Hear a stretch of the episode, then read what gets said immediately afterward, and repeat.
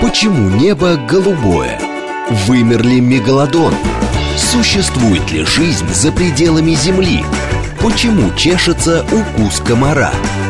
Об этом не рассказывают в школе, но все это хотят знать и дети, и их родители. Авторская программа детского популяризатора науки Александра Толмачева «Все обо всем». Ведущий отвечает на вопросы детей и их родителей в прямом эфире. «Все обо всем». Программа без возрастных ограничений. Добрый день, друзья дорогие! В эфире радиостанции «Говорит Москва» Александр Толмачев и познавательная передача об окружающем мире для всей семьи «Все обо всем». И мы продолжаем цикл наших встреч «След человека на Земле». Это мои рассказы для детей и их родителей о том, как человек изменяет природу вокруг себя, нашей планеты. И сегодня мы с вами поговорим про нефть чем опасно нефтяное загрязнение? Это, конечно, не единственный вопрос, который мы прямо сейчас ставим перед собой. Да, у нас много будет вопросов относительно того вообще, что такое нефть, как она выглядит, какие у нее свойства, зачем человек ее добывает, э, вот, и э, что же происходит с э, планетой в этой связи, да, и происходит ли действительно что-то серьезное. Итак, давайте, дорогие мои друзья, для тех из вас, кто э, в, следит за мной в трансляции, присоединяйтесь. А, найти меня в Инстаграме очень просто. Нужно набрать Александр Толмачев. Э, сразу заходите, сразу включайтесь в трансляцию. Там я буду показывать иллюстрации, видео в том числе, которые касаются нашего эфира сегодня. Итак, у нас тема – это нефть, нефтяное загрязнение. Нефть, друзья мои, это э, особая вещество, точнее, смесь веществ, угле, состоящая из углеводородов. Вот это важно понимать. И я не случайно делаю на этом акцент, несмотря на то, что большинство моих юных слушателей еще не проходили химию. Э, это понадобится в тот момент, когда они прикоснутся к химии. Понимать, что нефть состоит из углерода и водорода, крайне важно. Связано это с тем, что существует две два распространенных мнения относительно происхождения нефти, откуда она появилась. И вот когда мы с вами будем подчеркивать каждый раз, что нефть состоит из углерода и водорода, и не просто в смеси, а именно в виде длинных цепочек, длинных э, полимеров таких, да, и, и э, причем там есть и зацикленные полимеры, которые не только, не просто нити собой представляют, а колечки, ну, молекулярные, разумеется. Вот. Когда мы это с вами поймем, нам сразу станет ясно, что м, происхождение нефти именно а, биологического. То есть нефть возникла из чего-то, что жило когда-то на нашей планете. Есть и другие предположения относительно того, что нефть э, каким-то образом сама по себе э, формируется в недрах Земли, да, и что недра Земли готовы нам ее дарить, порождать сами собой. Но это э, не находит серьезных подтверждений, именно поэтому э, в научной среде, да, принято все-таки опираться на э, версию о том, что, э, на гипотезу о том, что нефть имеет именно биологическое происхождение. Ну, давайте сейчас подробно, друзья, об этом поговорим. Во-первых, э, что, что она собой такое представляет физически? Вот что это такое? Такая жидкость, которая может, э, как считается, легко воспламеняться. На самом деле это тоже не совсем так. Нефть не сразу загорается, но она очень типично пахнет.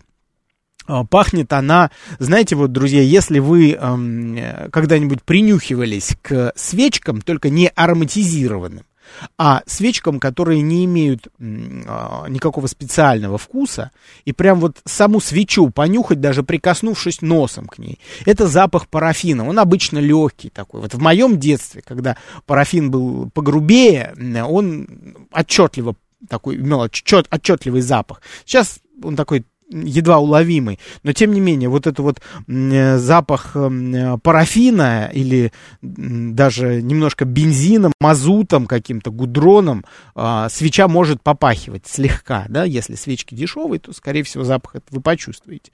Вот. И вот похожий запах имеет нефть, только более ярко выраженный. Нефть может быть разных цветов, там большой спектр, но чаще всего нефть имеют темный цвет. Ошибка, что это черный, это не черный цвет, это темно-темно-бурый, такой коричневый, даже слегка красноватый цвет. И вот на тех снимках, которые я вот сейчас показываю у нас в трансляции в Инстаграме, хорошо видно, что она прям красноватый оттенок имеет. Вот сейчас сделал снимок, где рабочий набрал в каску пластиковую некоторое количество нефти и смочил в ней ладони свои. И вот здорово видно, что она действительно прям красноватый оттенок имеет, такой темно-бурый скорее.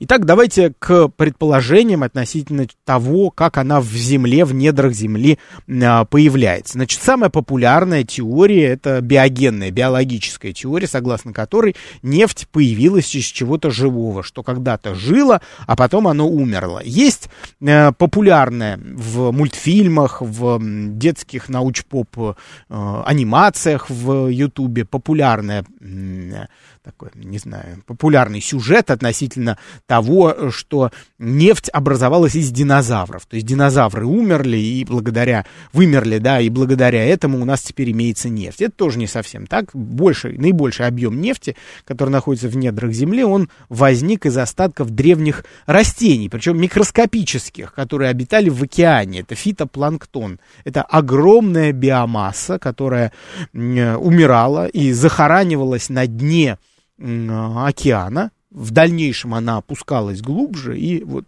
сейчас чуть подробнее поговорим о том, что происходило с ней. То же самое могло происходить и на суше, ровно то же самое, но немножко в меньших объемах, потому что жизнь на суше существует э, гораздо более короткий период времени, нежели в океане. Просто поэтому в океане, не, вот на, на дне древних океанов нефти могло образоваться гораздо больше, чем, в, чем на суше. Да? Но, тем не менее, э, на суше тоже было много, э, большое разнообразие жизни, и по-прежнему ее много, вот, поэтому нефть продолжает формироваться и сейчас, правда, гораздо медленнее. Вот с чем это связано, тоже мы сегодня, друзья, обсудим. А, значит, э, возраст нефти может быть самый разный. Вот именно в этой связи, что пока существует живое, нефть может, обра- могла образовываться. И э, вот сейчас большая часть добычи ведется э, из палеозойских отложений, да, это, э, эти, эти отложения были сформированы живыми организмами, которые обитали на нашей планете, даже так скажем, не то, что обитали, а скорее существовали на планете до 500 миллионов лет назад. В Восточной Сибири даже из отложений верхнего протерозоя, это более чем 500 миллионов лет назад, это очень древняя жизнь, да, то есть это как, правило, микроскопические беспозвоночные, которые пассивно обитали в океане, либо это тот, тот самый фитопланктон. Опять же, Какие-то формы жизни, формы жизни мы только гипотетически можем себе представлять, потому что они ничего нам не оставили, никаких серьезных отпечатков. Но, вероятнее всего, это были одноклеточные или колониальные водоросли, которые обитали прямо в толще океана. Вот. А, многочисленные нефтяные месторождения а, сформировались в период Дивонский. Дивонский период мы с вами в одном из наших радиоциклов, который называется, называется по-прежнему, его можно найти сейчас везде, это «Земля динозавров», да, мы говорили о Дивонском периоде, когда на Земле а, появилось уже достаточно много беспозвоночных, это около 400-300 миллионов лет назад, вот тогда а, сформировался определенный объем нефти. Вот. Есть и э, нефть, которая сформировалась и в юрский, и в меловой период. Это как раз к вопросу о том, э, из динозавров могла нефть э, образоваться. Да, могла, но ее не очень большое количество могло а, за, за ту пору м, сформироваться. Да? Юрский меловой период это 200-150 миллионов лет назад и даже меньше, то есть до 60 миллионов лет назад. Есть нефть, в Ираке она обнаружена, насколько, э, если мои источники меня не подводят, и в Ираке, и в Иране. Нефть, которая сформировалась в период палеогена, это совсем недавно это 60, 50, 40, 30 миллионов лет назад. А в Азербайджане есть месторождения, которые, возраст которых оценивается всего в 2 миллиона лет назад. Таким образом, мы видим, что покуда существует жизнь на нашей планете, нефть образу, образуется, да, формируется. Да, она имеет разный состав, э, для разных разные предназначения человек для нее придумал, но тем не менее она, вот как предполагается, формируется из, из того, что когда-то жило. Давайте по порядку разберемся с тем, что происходит с живыми организмами. Вот представим себе микроскопические водоросли, которые обитали в океане. Они там, конечно, не одни обитали, там были и микроскопические животные, фитозоопланктон, который обитает в толще воды, умирает, и а, в виде так называемого, так называемого детрита оседает на морское дно в виде тонкой пленки. Там лежит, его там иглокожие могут подъедать, в частности, морские звезды современные, да, морские ежи, в древности были другие иглокожие, они занимались и, э, занимались и строительством, э, строительством кораллов в том числе. Вот. Так вот, некоторое количество этого детрита органического, оно там и остается на дне. Оно захоранивается и превращается Э, вот этот осадок, да, он захоранивается и уплотняется под давлением тех слоев, которые накапливаются и сверху в том числе.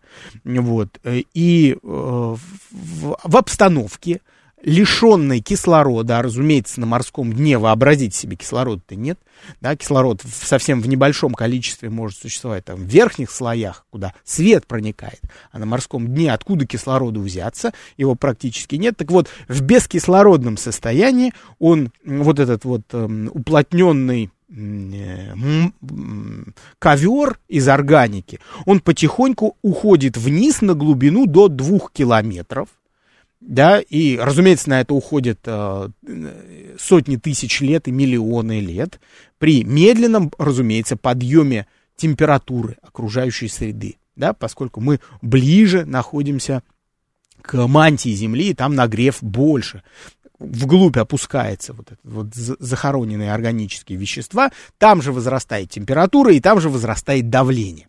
А вот как выяснили ученые, именно рост температуры и рост давления это то, что необходимо э, органическим веществам, чтобы начать превращаться в вот такую битумообразную массу, которая, видимо, приобретает там на глубине темный оттенок и формирует основу будущей нефти.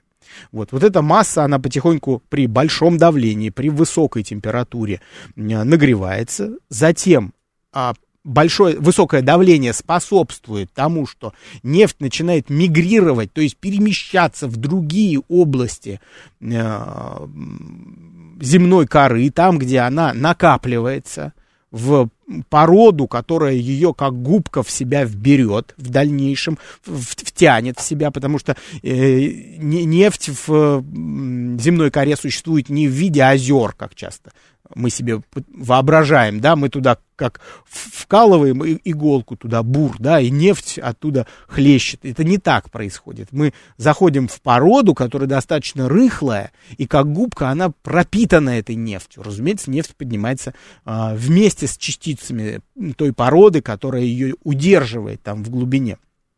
Так вот, там в глубине, при высокой температуре, при большом давлении, органические вещества, из которые вошли в состав этого, э, э, этого вот такого предбитума, преднефти такой, они начинают распадаться, распадаться и превращаться в очень простые вещества, освобождаться от избытка кислорода, а, освобождаться от избытка, например, азота, серы в том числе. Хотя сера тоже накапливается в, в нефти. Да? Например, сероводород может находиться внутри нефти. Вот. И таким образом остается только углерод с водородом. Вот то, из чего состоим мы, состо... как млекопитающие, да, э, животные в целом, растения, бактерии, грибы – это все углеводороды, плюс еще некоторое количество химических элементов. Получается, что все, любое живое, э, любое живое вещество, погруженное в землю, опущенное до большой, на большую глубину, э, при высокой температуре и высоком давлении, должно через сотни тысяч лет превратиться в очень простые молекулы, но по сути – атомы-то должны те же остаться. Откуда там взяться другим атомом? Получается, что вот эти вот самые простые молекулы, это цепочки углеводородов. И эти углеводороды, они и становятся той самой нефтью, которую мы уже знаем.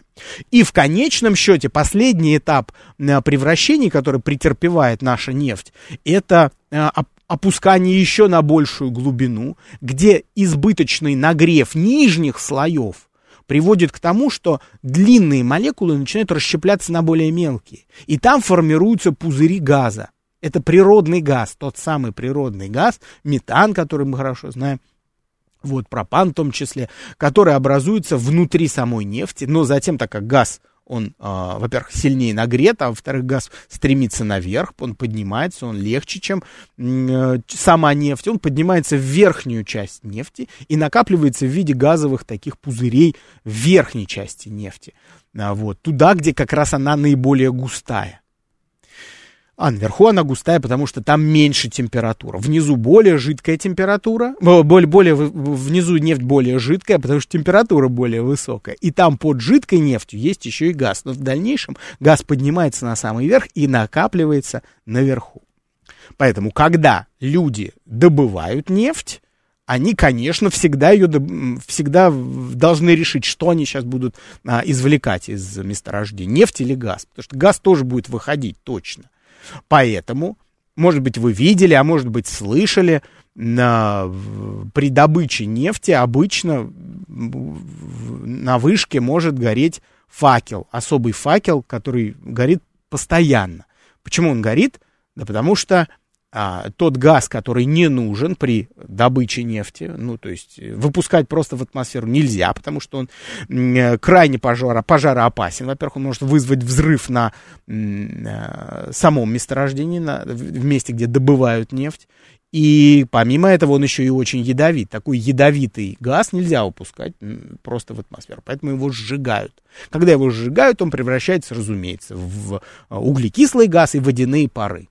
Углекислый газ как бы не очень опасен. На самом деле мы с вами, если вы постоянные слушатели моего цикла, знаете, что углекислый газ тоже опасен, потому что это парниковый газ, который накапливается в атмосфере и удерживает ультрафиолетовое излучение, э, инфракрасное излучение нашей планеты. Да? То есть тепло накапливается в атмосфере благодаря накоплению углекислого газа. То есть, смотрите, при добыче нефти некоторое количество природного газа, например, метана, оно улетает в атмосферу. То, что не улетело, люди сожгли, превратили в углекислый газ. Таким образом, добыча нефти э, приводит к попаданию в атмосферу метана. Это супер крутой, как помните, да, я рассказывал, супер крутой парниковый газ, сильнейший парниковый эффект вызывает. И углекислый газ тоже парниковый газ, но не настолько сильный. Ну вот. Таким образом, видим, сразу становится понятным, что добыча нефти сам по себе процесс вредный для а, для нашей планеты, да, для атмосферы. Эм, да, вот, в общем, друзья, еще раз повторю мысль важную свою по поводу того, что нефть хранится, накапливается в земной коре не в виде озер, а именно в виде пород коллекторов. Такие породы есть, которые просто накапливают в себе, как губки, э, нефть и она э, в них на, находится. Задача человека при разведке состоит в том, чтобы обнаружить такие места, определить глубину, на которую нужно а, пробурить землю, для того, чтобы погрузить туда а, оборудование, которое поможет извлечь нефть оттуда и сделать это так, чтобы не навредить окружающей среде. Это, кстати, действительно очень-очень важная задача, перед которой, которую перед собой ставят нефтегазовые компании. Им на самом деле это удается. Поверьте, друзья, я изучал вопрос. Отлично сейчас ведется э, добыча нефти для того, чтобы и при, при этом мы не вредим окружающей среде. То есть вред, он не очень значительный. Наверное, он происходит периодически из-за разливов нефти. Но поверьте, друзья, тому, кто изучал вопрос, в общем, человечество научилось не вредить окружающей среде при э, добыче нефти. Давайте двинемся сейчас немножко в историю и э, э, разберемся с тем, почему мы так ценим нефть, за что. Во-первых, человечество ценит нефть, э, стало ценить нефть не внезапно. Это уже дав, она давно известна, и поэтому люди давно пытались ее для чего-то использовать. В частности, известно, что в Древнем Египте ее использовали при э, строительстве в качестве клеющего и вяжущего материала. Вы меня спросите, а как же это древние египтяне догадались, что надо пробурить землю да, на 2-3 километра и э, вытащить оттуда вот эту нефть? И как-то ее использовать. Друзья мои, дело в том, что нефть иногда сама по себе вытекает на поверхность Земли не в виде фонтанов, а в виде просто таких излияний, да, такие нефтяные озера образуются, и люди использовали то, что вытекло, пытались изучить физические свойства, понять, как это применить в своей жизни, вот, и э, нефть использовали, да, в качестве такого строительного материала. Помимо этого, египтяне, вы знаете, друзья, а, знатных особ своих бальзамировали специальным образом, чтобы сохранить их в веках. Им это удалось, и они использовали нефть как, как средство, как один из материалов для бальзамирования умерших. А, в древнем Вавилоне несколько позже нефть использовали для, также для строительства зданий, для герметизации морских судов. Вот это важное свойство нефти, оно не пропускает воду. Вода не растворяет нефть. Это нам понадобится для того, чтобы разобраться с тем, каким образом а, нефть вредит обитателям океана, когда в океане происходят нефтяные разливы, да, а, вот, а люди использовали это как бы себе на выгоду и совершенно правильно делали. Древние египтяне, а в дальнейшем уже и греки использовали нефть для э, освещения в примитивных лампах, вот, и получается, что вот главная задача нефти, как, как, как горючего, была прояснена уже э, до нашей эры. Таким образом мы сейчас уже приходим к тому, что нефть э, это супер, полез, супер важный продукт. Без, не, полезный неправильно слово я сказал. Полезный скорее в, в том смысле, что мы без него жить не можем. Пользы от него много. Вот. Но мы настолько уже приросли к э, нефти, мы настолько связаны всей экономикой, всей своей жизнью с нефтью, что представить себе, что мы откажемся от нее в момент, это, конечно, фантазия. Это, конечно, невозможно сделать, это очень тяжело. Это тяжелейшая задача, возможно, которая перед человечеством стоит. Вот. Возможно, люди и не откажутся от нее никогда, просто выработают ее, и когда она закончится, вот тогда э, человечество будет перестраиваться. За что мы ее ценим? Ну, поехали. Во-первых, нефть это а, сырье для производства всех пластмасс. Любую пластмассу, которую вы видите вокруг себя, это она, имеет, она появилась у вас на столе или рядом с вами благодаря тому, что существует нефть. Э, нефтеперерабатывающие заводы, которых, кстати, в России более 30, они производят огромное количество э, и пласт... сырья для производства пластмасс в дальнейшем и много чего еще.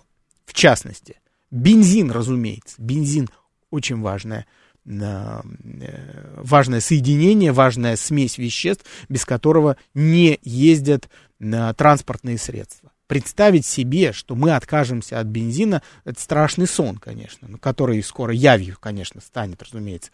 Мы без этого не, не, э, никуда дальше не двинемся, потому что если за, закончится нефть, то нам придется переходить на другие источники а, энергии другие энергоносители. Бензин. Без бензина невозможны грузоперевозки, без бензина невозможно а, полеты самолета, потому что керосин тоже, в общем, это одно из а, производных нефти в том числе.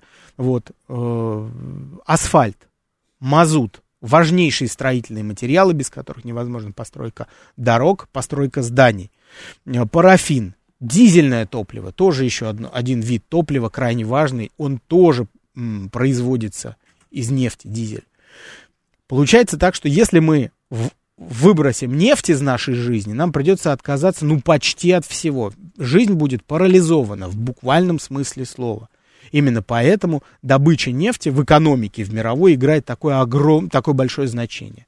Когда говорят про экономику, сразу говорят, а почем нефть? Сразу интересуются взрослые люди этим. Потому что это важный показатель того, что происходит в экономике. Вот, кстати говоря, ну, об этом сейчас подробнее поговорим после нашего новостного перерыва. Я вот сейчас расскажу, друзья, каким образом э, начало добычи нефти и получения из нее разных веществ спасло от вымирания, тотального вымирания китообразных на нашей планете. Сейчас новостной перерыв, друзья. Почему небо голубое? Вымерли мегалодон? Существует ли жизнь за пределами Земли? Почему чешется укус комара? Об этом не рассказывают в школе, но все это хотят знать и дети, и их родители. Авторская программа детского популяризатора науки Александра Толмачева «Все обо всем». Ведущий отвечает на вопросы детей и их родителей в прямом эфире. «Все обо всем». Друзья мои, всем привет, это Александр Толмачев, все обо всем.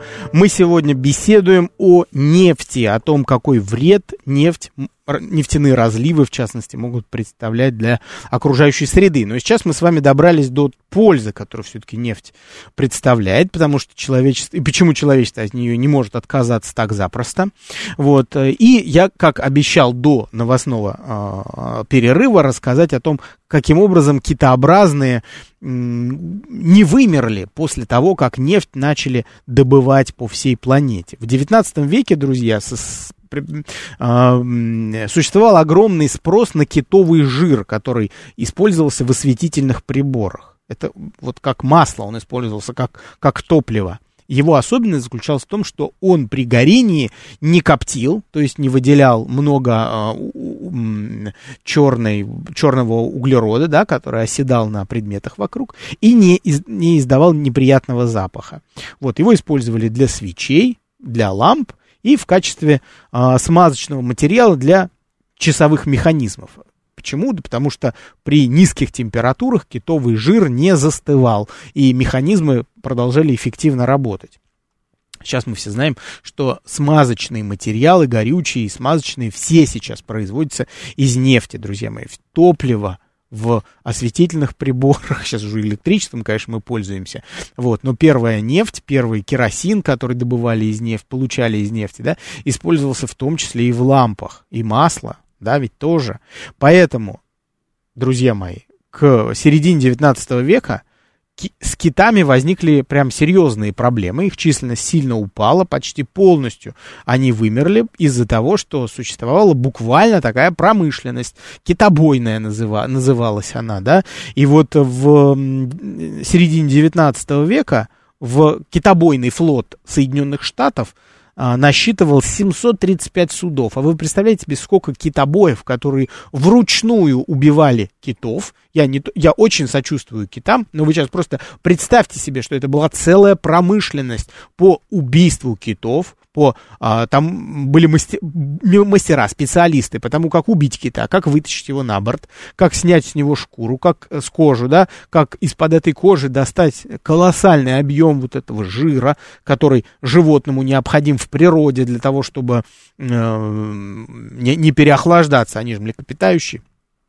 Так вот, всего-то навсего через а, каких-то 30-40 лет этих судов вот после, вот после середины э, 19 века, этих судов, которые состояли в китобойном флоте Соединенных Штатов, осталось всего 40. Было 735, стало 39. Вот так вот. Почему так, так резко их численность, э, число их упало, этих судов? Да все очень просто, потому что не, нужны, не нужно теперь убивать китов. У нас есть нефть, из которой можем производить вот ровно все то, что раньше производилось из китового жира. Но надо сказать э, честно, что кое-что по-прежнему мы сейчас э, делаем из китового жира, точнее из жира кашалотов, конкретно этих млекопитающих, это э, смазки для использования в космических зондах. Дело в том, что только китовый жир, только жир кашалотов никак не изменяет своих физических свойств при крайне низких температурах. Вот. Это идеальный смазочный материал. И он по-прежнему остается идеальным смазочным материалом. Но тем не менее, друзья мои, численность э, китообразных восстанавливается.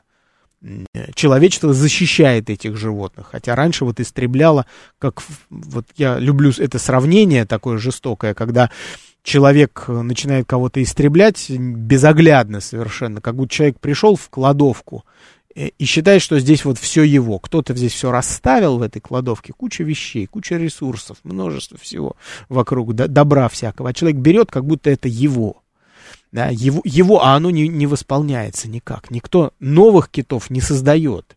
Всех истребил, никаких не осталось. И вот когда их осталось уже совсем мало, человек спохватывается. Ну тут, вот видите, э, появление нефти спасло этих животных. Ну, вот. Сейчас, давайте к загрязнению, наконец, подбираться уже. А, сейчас нефть несет и опасность в том числе, и в первую очередь опасность для обитателей океана.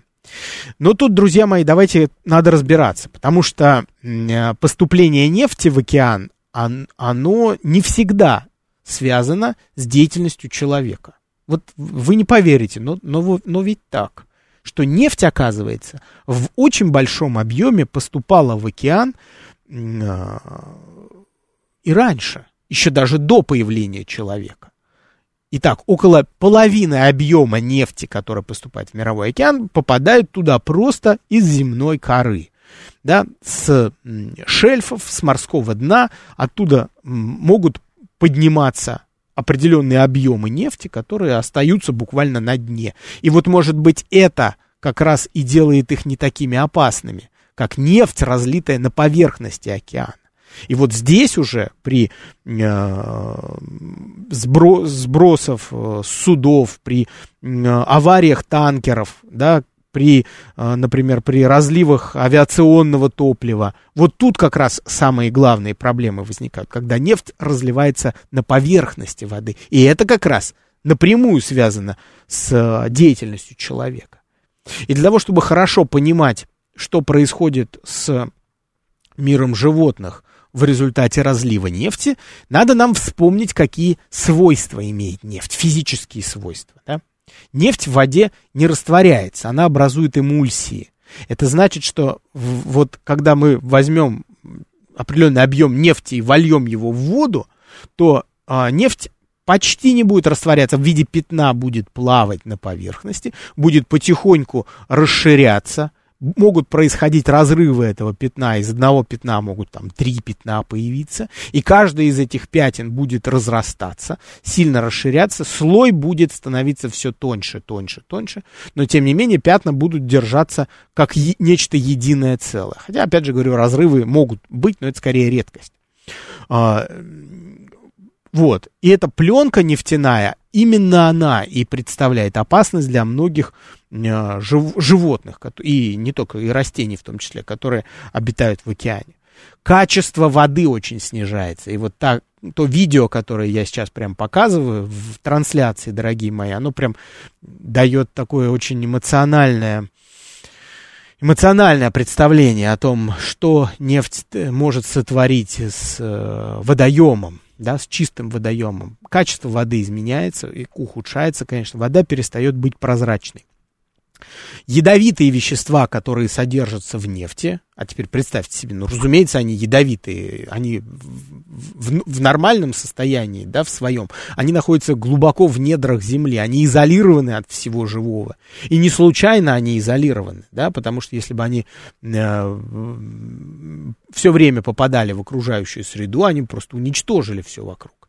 И только благодаря человеку они э, покинули свое прежнее состояние такое подземное, прям изолированное от поверхности Земли, оказались здесь.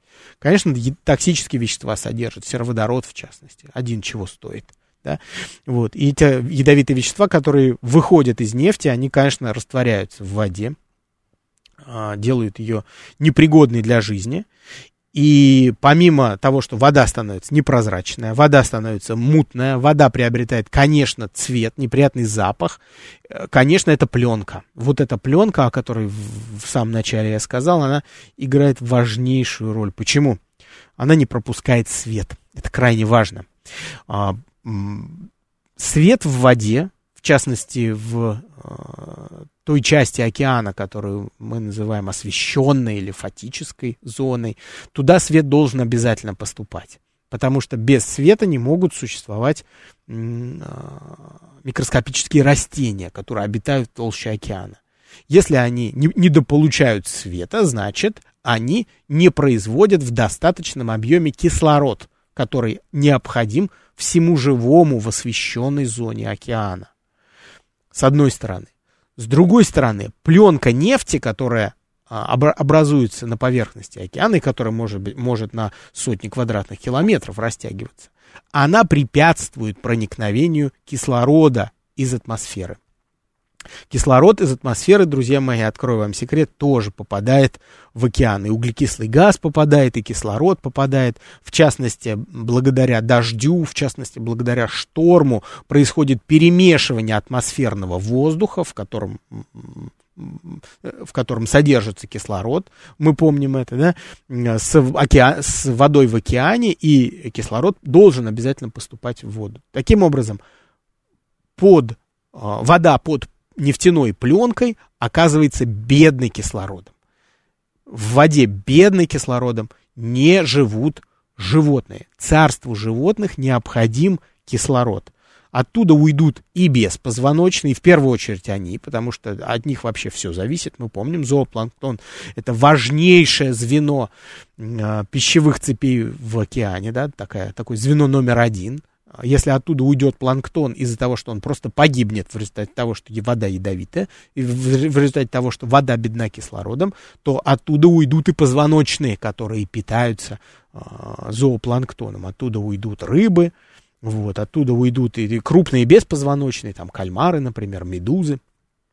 А, и эм, эта часть океана, на которой накапливается эта пленка, становится безжизненной. Она остается там, а, пленка остается надолго. А, что может происходить с пленкой в дальнейшем? Как она будет эм, изменяться в течение времени? Ну вот представьте себе, что, конечно, вода постоянно находится в движении. А, в разные стороны может дуть ветер. Ветер может меняться. Даже в течение дня ветер может меняться. С одной стороны, это плохо, потому что а, таким образом он растягивает нефтяную пленку она становится больше. Это значит, что больший, большая площадь воды, большая площадь океана пораженная, значит, больше объем воды под пленкой остается пораженным, но, с другой стороны, такая пленка становится все тоньше и тоньше, и с высокой вероятностью она через, через некоторое время начнет разрушаться. Разрушаться под действием нескольких причин. Во-первых, свет солнца. Свет солнца действительно способен разрушать нефтяную пленку, особенно если она тонкая. Таким образом, если ветер сильно растянет нефтяное пятно, и солнце будет светить в течение долгого времени, то э, такая пленка быстрее разрушится. Помимо этого, часть нефти просто может испаряться. Это происходит медленно, но тем не менее э, происходит испарение. А, важный момент еще такой. В результате того, что дует ветер, образуются волны, происходит смешивание с водой. То есть, если пленка толстая, то могут возникать пузыри воды внутри самой нефти. Так называемая эмульсия нефть с водой. И вот такие пузырики внутри, они могут разбивать пленку дополнительно. Таким образом, с течением времени пленка истончается и разрушается. Происходит это медленно, но тем не менее происходит. И нужно понимать, что э, нефть я снова вернусь в начало нашей встречи. Нефть это органическое вещество. А органическое вещество, значит, возможно, есть а, обитатели океана, которые могут потреблять это органическое вещество. И действительно, э, некоторые компоненты нефти могут потребляться микроорганизмами, и таким образом объем этой пленки, толщина этой пленки тоже может убывать понемножку. А, к чему я это все говорю? Да к тому, что Океан, он начинает, он умеет перерабатывать ту нефть, которая в него попадает. Лишь бы попадало не очень много, не в очень большом объеме. Вот. То есть океан справится, но справится в долгосрочной перспективе с той нефтью, которая попала туда. А кто же не справится, друзья мои? А не справятся в первую очередь птицы. Вот тот самый несчастный пеликан, которого я в трансляции показываю э, уже некоторое время. И почему не справится? По разным причинам. Значит, первое и самое главное, водоплавающие птицы без посадки на воду не могут прокормить себя. Никак. Они просто напрямую связаны с водой. Они не просто э, плавают, потому что им это нравится. Потому что они плавают, потому что им нужно достать пищу из воды. А сев на воду, водоплавающая птица моментально перепачкается в нефти. Она, э, ее оперение, э, на ее оперение попадает нефть, которая склеивает перья. После этого склеивания, разумеется, вы понимаете, что, может, э, что происходит это то, что птица не летает такая, она не может взлететь. Птицы эти парализованы, они привязаны к тому месту, где они вляпались, как говорится, своими именами будем называть это явление, а, где они вляпались в нефтяное пятно, все, что они смогут сделать, вот, например, пеликан, будучи громадной птицей, одной из крупнейших птиц нашей планеты, он не сможет подняться больше, он выползет на, а, на сушу, он выйдет на сушу и будет сидеть ждать там своего конца, потому что в этой грязной нефтяной луже он себя уже не прокормит, поскольку э, рыбы, если и были там, то они погибли, или уплыли, ушли из этой области. У рыб есть такая возможность уйти в более чистую воду. Пеликан же вряд ли сможет уйти туда, найти чистое место после того, как он а, перепачкался в нефти. Вот а, таким образом, птицы это животные номер один, которые страдают от этого от, от э, нефтяных разливов. Потому что объяснить птичке, что здесь сейчас нефть, дорогая моя, лети в другое место, невозможно. Птицами управляют инстинкты. Они, если привыкли кормиться и гнездиться в определенном месте, они уже оттуда не смогут уйти, ничего не получится. Таким образом, мы просто подписываем им смертный приговор. Туда, куда пришло нефтяное пятно, оно убьет там птиц. Вот, увы, к сожалению. Есть и другие проблемы. И животные номер давайте так скажем, группа животных номер два, которая страдает от, эм, от разливов нефти, это млекопитающие. Но ну вот вместо млекопитающих я вам сейчас что-нибудь другое покажу, вот, э, чтобы мы, вот тоже пеликанчики. Я вам покажу пока беспозвоночного э, рака отшельника, который тоже сильно страдает от этого, а сам пока расскажу о млекопитающих, которые страдают от нефтяных разливов. Это, э, конечно, тюлени, это, конечно, белые медведи и морские выдры каланы. Вот, из ластоногих, кстати говоря, все. То есть все ластоногие, которые кормятся в воде и выходят на сушу. Обратите внимание, что их образ жизни немножко похож на образ жизни водоплавающих птиц, потому что они некоторое время проводят на суше, как птицы, да, они гнездятся на суше, размножаются, а в воде они охотятся. Это для них такая так, промысловая зона, они туда уходят для того, чтобы еду найти. Вот то же самое касается и, например, белого медведя, и калана, да, калан в воде они еще и общаются, там просто они находятся в воде, они там проводят время жизни своей. Вот, и с мелководья извлекают э, иглокожих, морских ежей, морских звезд, которыми они питаются, моллюсков в том числе. И вот то же самое касается и ластоногих, да, они питаются рыбой и тоже э, ловят ее, как правило, там, где не очень глубоко, потому что поблизости должно быть э, место, куда они выходят на сушу, лежбище. Так вот, если нефтяное пятно приходит туда, где э, находятся млекопитающие, они находятся под тем же риском, что и птицы. Может быть, немножко проще им в этой ситуации, потому что, испачкавшись в нефти, они э, получат только определенную дозу яда токсинов, которые содержатся в нефти, но это не будет, нефть не будет препятствовать их возможности плавать. Да? Испачкавшись в нефти, ты можешь продолжать плавать. А, это птицы не могут летать, а, соответственно, для них это конец а, в прямом смысле слова. Вот. Но у них возникает другая проблема. Вот смотрите, речь идет о животных. Кстати говоря, и у птиц та же, та же история э, здесь актуальна. Вот смотрите, перепачкавшись в нефти и млекопитающее, и птица э, теряет способность удерживать тепло. Почему? Да потому что и э, пух у птиц, который находится ниже перьев, близко к коже, И э, шерсть у каланов, в частности, и у ластоногих в том числе, и, конечно, у белого медведя устроена таким образом, что близко к коже всегда содержится определенный объем воздуха, который нагревается телом самого животного и удерживается там и не выходит наружу. В том случае, если животное перепачкается в нефти, то а, этого объема воздуха теперь нет. Холодная, охлажденная нефть, остывшая в воде, она буквально до кожи пропитывает шерсть или оперение животного. И поэтому а, животное остается охлажденным на, навсегда. То есть оно гарантированно а, будет переохлаждаться все время. Вот. Кроме того, надо понимать, что эти животные постоянно обитают в области на водоемов, возле воды.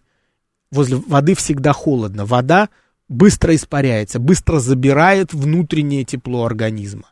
Вот, именно поэтому животное, которое перепачкалось в нефти, млекопитающее в частности, тоже обречено на смерть а, другого рода, чем птицы, а смерть от переохлаждения. Да?